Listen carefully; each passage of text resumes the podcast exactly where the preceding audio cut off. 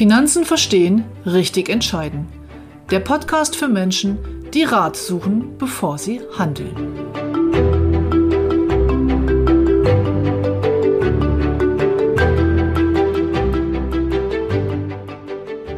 Heute eine Episode zum Nachdenken. Ich möchte Ihnen gerne ein paar Denkanstöße zum aktuellen Zeitgeist geben.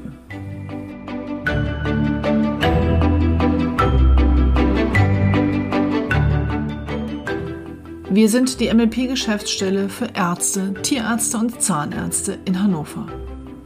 Mein Team und ich coachen beruflich erfolgreiche Menschen, die bewusste finanzielle Entscheidungen nach Abwägen von Vor- und Nachteilen treffen wollen. Wir helfen ihnen, ihr Vermögen zu schaffen, zu sichern und zu schützen.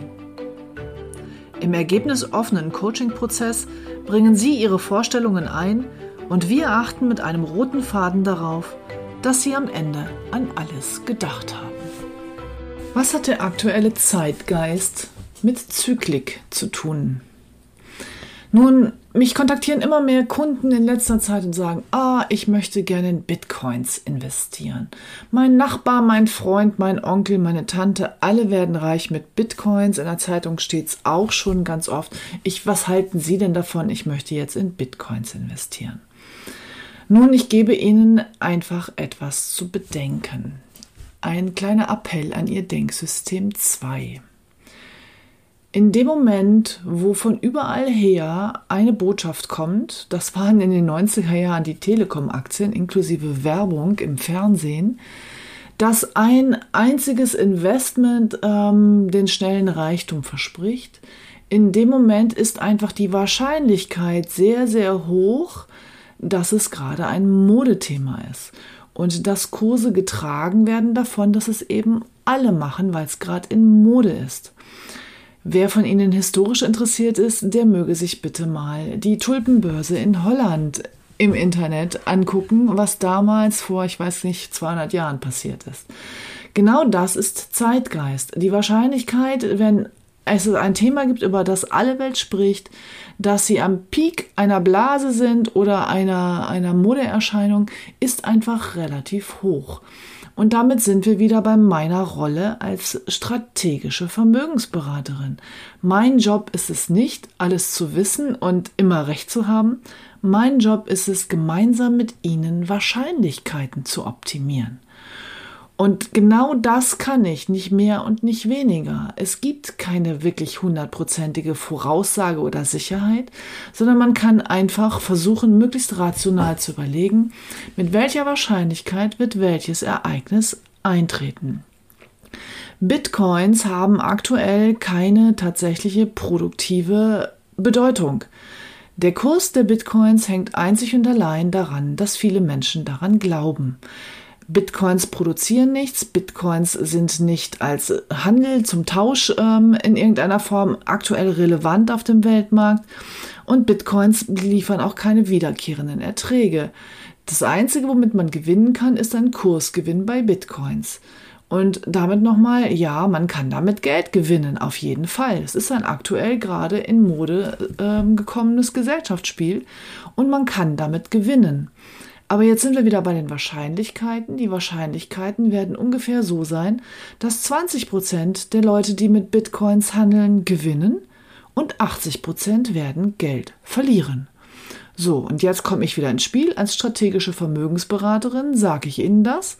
Ich, ähm, Sie können selber entscheiden. Ich würde immer davon abraten, mein komplettes Geld in Bitcoins zu stecken. Wenn Sie ein bisschen Spielgeld nehmen wollen, so tun Sie das bitte.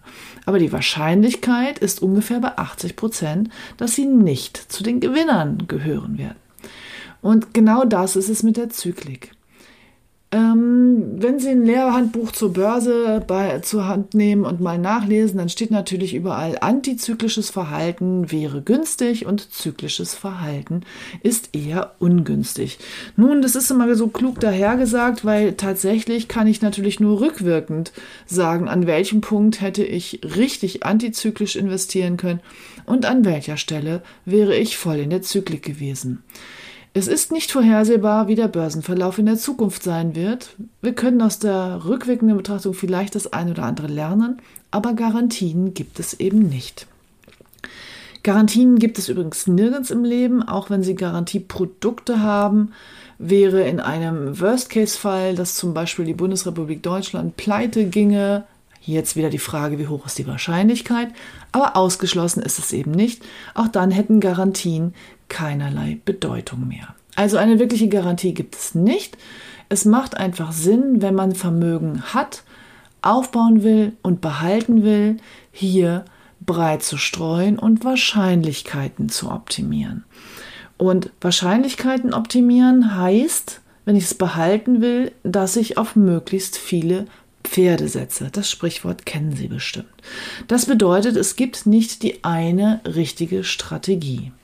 Zum aktuellen Zeitgeist gehört es auch, dass dadurch, dass die Börse seit Monaten und Jahren nur eine Richtung kennt, jeder, der sein Depot selber managt, glaubt, er wäre ein toller Manager.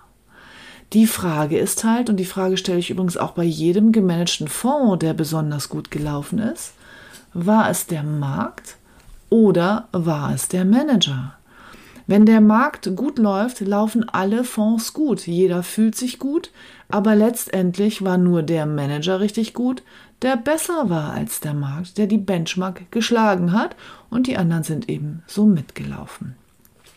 Es gibt an der Börse einfach diverse Strategien, mit denen man ein Depot managen kann. Und jeder dieser Strategieansätze hat seine Berechtigung. Es geht also nicht darum zu sagen, was ist denn nun der eine richtige und was ist der eine falsche, sondern jede Strategie hat eine Marktphase, die eben gut, günstig für meine Strategie ist oder eben nicht. Wenn Sie ein konservativer Anleger sein wollen, das heißt, Sie wollen den größten Teil Ihres Vermögens bewahren, dann ist die einzige Chance, die Sie haben, in möglichst viele verschiedene Strategien zu investieren. Jeder dieser Manager eines Fonds oder jeder Selbstmanager nenne ich sie mal, also jeder, der sein eigenes Depot managt, kauft und verkauft, ist jemand, der hier eine einzige Strategie fährt. Und jeder, der das tut, sowohl der professionelle Manager als auch der private Manager, glaubt natürlich, das muss er glauben, dass sein eigener Strategieansatz der beste und richtige ist. Wenn er das nicht glauben würde, würde er ja einen anderen wählen. Also die Überzeugung, dass man selber immer den besten Ansatz hat, die ist völlig normal und auch in Ordnung. Wichtig ist, dass Sie mit Ihrem Denksystem 2 erkennen, dass sie da in eine Falle tappen, denn wenn die Marktphase nicht zu ihrer Strategie passt, werden sie damit Verluste einfahren. Wie definiere ich denn jetzt eine Strategie? Also welche Fragen muss man sich stellen, um die eigene Strategie zu erkennen und um dann zu überlegen, welche anderen Strategien gibt es und wenn ich die nicht selber machen möchte, wo kann ich mir die einkaufen? Da komme ich als Beraterin wieder ins Spiel, weil ich makel quasi Investmentstrategien. Also, welche Fragen können Sie sich stellen, um Ihre eigene Strategie mal zu hinterfragen? Die erste Frage ist, womit handeln Sie denn? Was sind Ihre Spielertypen auf dem Fußballplatz? Handeln Sie mit Einzelfonds, Einzelaktien, ETFs, Publikumsfonds? Was wählen Sie da an der Stelle? Also welche Papiere, die man kaufen kann oder eben äh, Börsen oder Fonds, ein ETF ist auch nur ein Fonds, handeln Sie denn, um Ihre Strategie umzusetzen? Die zweite Frage ist, in welchen Regionen investieren Sie? Asien, Europa, USA, Afrika, Südamerika, Schwellenländer. Welche Regionen bevorzugen Sie und wie gewichten Sie die? In welcher Relation zueinander gewichten Sie die einzelnen Regionen? Die nächste Frage ist, was für Aktien kaufen Sie denn von was für Unternehmen? Nur große Unternehmen, große, alte, etablierte Unternehmen, sogenannte Blue Chips, oder auch mittlere und kleinere Unternehmen? Und wie gewichten Sie das wieder untereinander? Und welche Branchen wählen Sie denn? Gehen Sie nur in Technologie, läuft im Moment super gut, Achtung, Zyklik, Wahrscheinlichkeit, wie lange geht es noch so? Oder in Pharma oder in Landwirtschaft oder in ähm, Rohstoffminen oder in, also welche Branchen wählen Sie? Und wie gewichten Sie diese Branchen? Und wonach wählen Sie jetzt Regionen und Branchen und Größe eigentlich aus? Was sind denn so die Kriterien, die Sie sich da zurechtgelegen haben? Und die nächste Frage ist, wenn Sie jetzt Ihr Ausgangsportfolio einmal zusammengestellt haben, wie gehen Sie denn dann vor?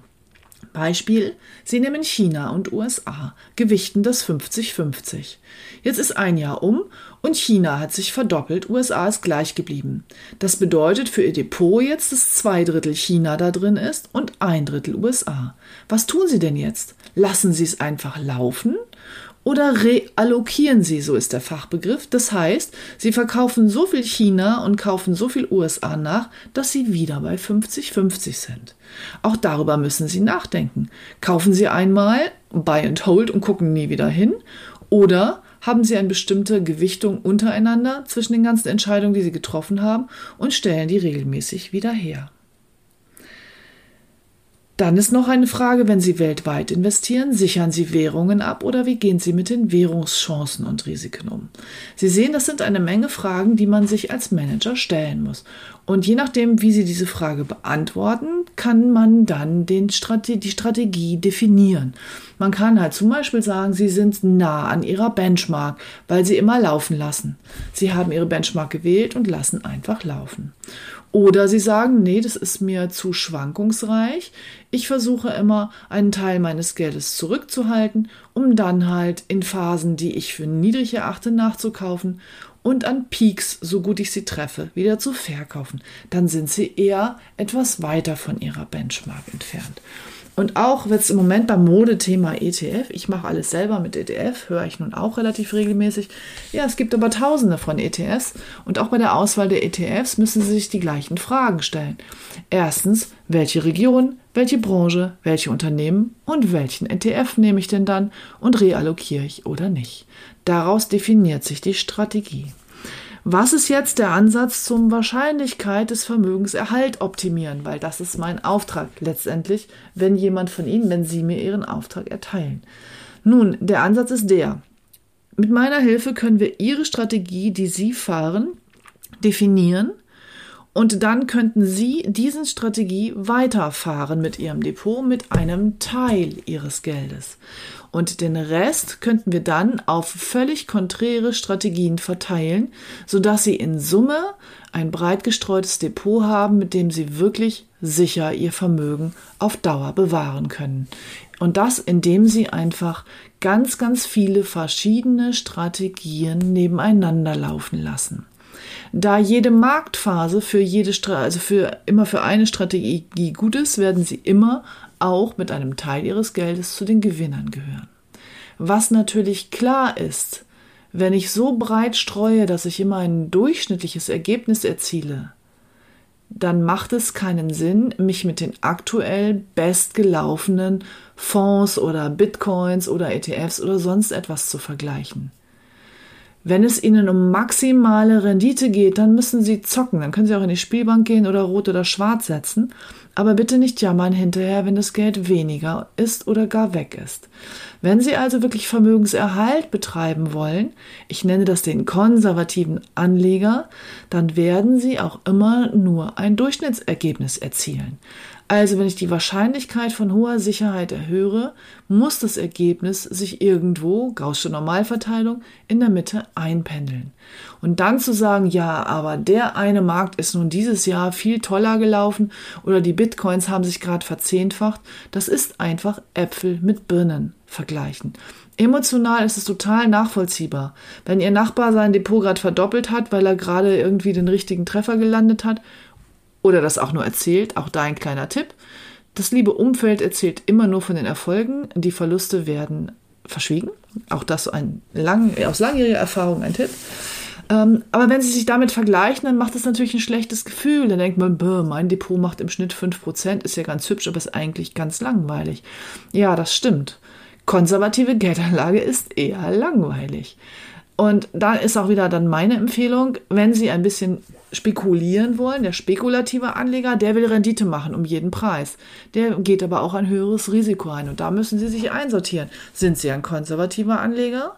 Und konservativ heißt in meiner Welt nicht nicht in Aktien zu investieren, sondern eben vernünftig breit gestreut mit Durchschnittsrenditen in Aktien zu investieren?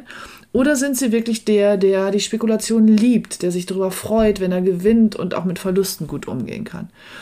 Und die meisten meiner Kunden sind eher so, dass sie dann wenn Sie das verstanden haben, sagen, okay, ich nehme hier mal eine kleine Summe meines Gesamtvermögens und damit spekuliere ich und das ist auch völlig in Ordnung und das tun Sie und den Rest verteile ich lieber auf andere Strategien. Aber mit dem Merksatz hinten dran, Sie werden dann auch nur ein gutes, aber ein durchschnittliches Ergebnis erzielen. So, und das ist eben meine Aufgabe. Mein Job ist es dafür zu sorgen, dass sie ihr Vermögen aufbauen, gut strukturieren und vor allem, dass sie es behalten können und dass sie nicht alles auf ein Pferd setzen und es am Ende des Tages das Pferd leider umgeknickt ist auf der Rennbahn. Ja, Wahrscheinlichkeiten optimieren, das ist meine Aufgabe. So, und in der aktuellen Marktphase und im Zeitgeist ist es eben so, dass jeder glaubt, die Börse wird immer so weiterlaufen und mit Bitcoins wird man reich und weiß ich nicht, Gold war jetzt auch gerade wieder so ein Modethema. Überlegen Sie sich bitte einfach jedes Mal, wenn Sie von allen Seiten auf ein einziges Thema angesprochen werden, dann ist die Wahrscheinlichkeit, dass es sich um ein Modethema handelt und Sie somit, wenn Sie jetzt auf den Zug aufspringen, zyklisch handeln, einfach sehr, sehr hoch. Und die Dinge, über die im Moment keiner spricht, die vielleicht langweilig anmuten, die könnten eventuell gerade in der antizyklischen Phase sein. Ja, wissen tun wir es nicht, Sie nicht und ich eben auch nicht und die ganzen Börsengurus da draußen übrigens auch nicht. Und von daher geht es hier um Streuung und überall ein bisschen. Und das ist meine Botschaft für den heutigen Tag. Ich wünsche Ihnen wie immer einen wunderbaren Financial Friday und verbleibe mit besten Grüßen, Ihre Ute Grebethiel.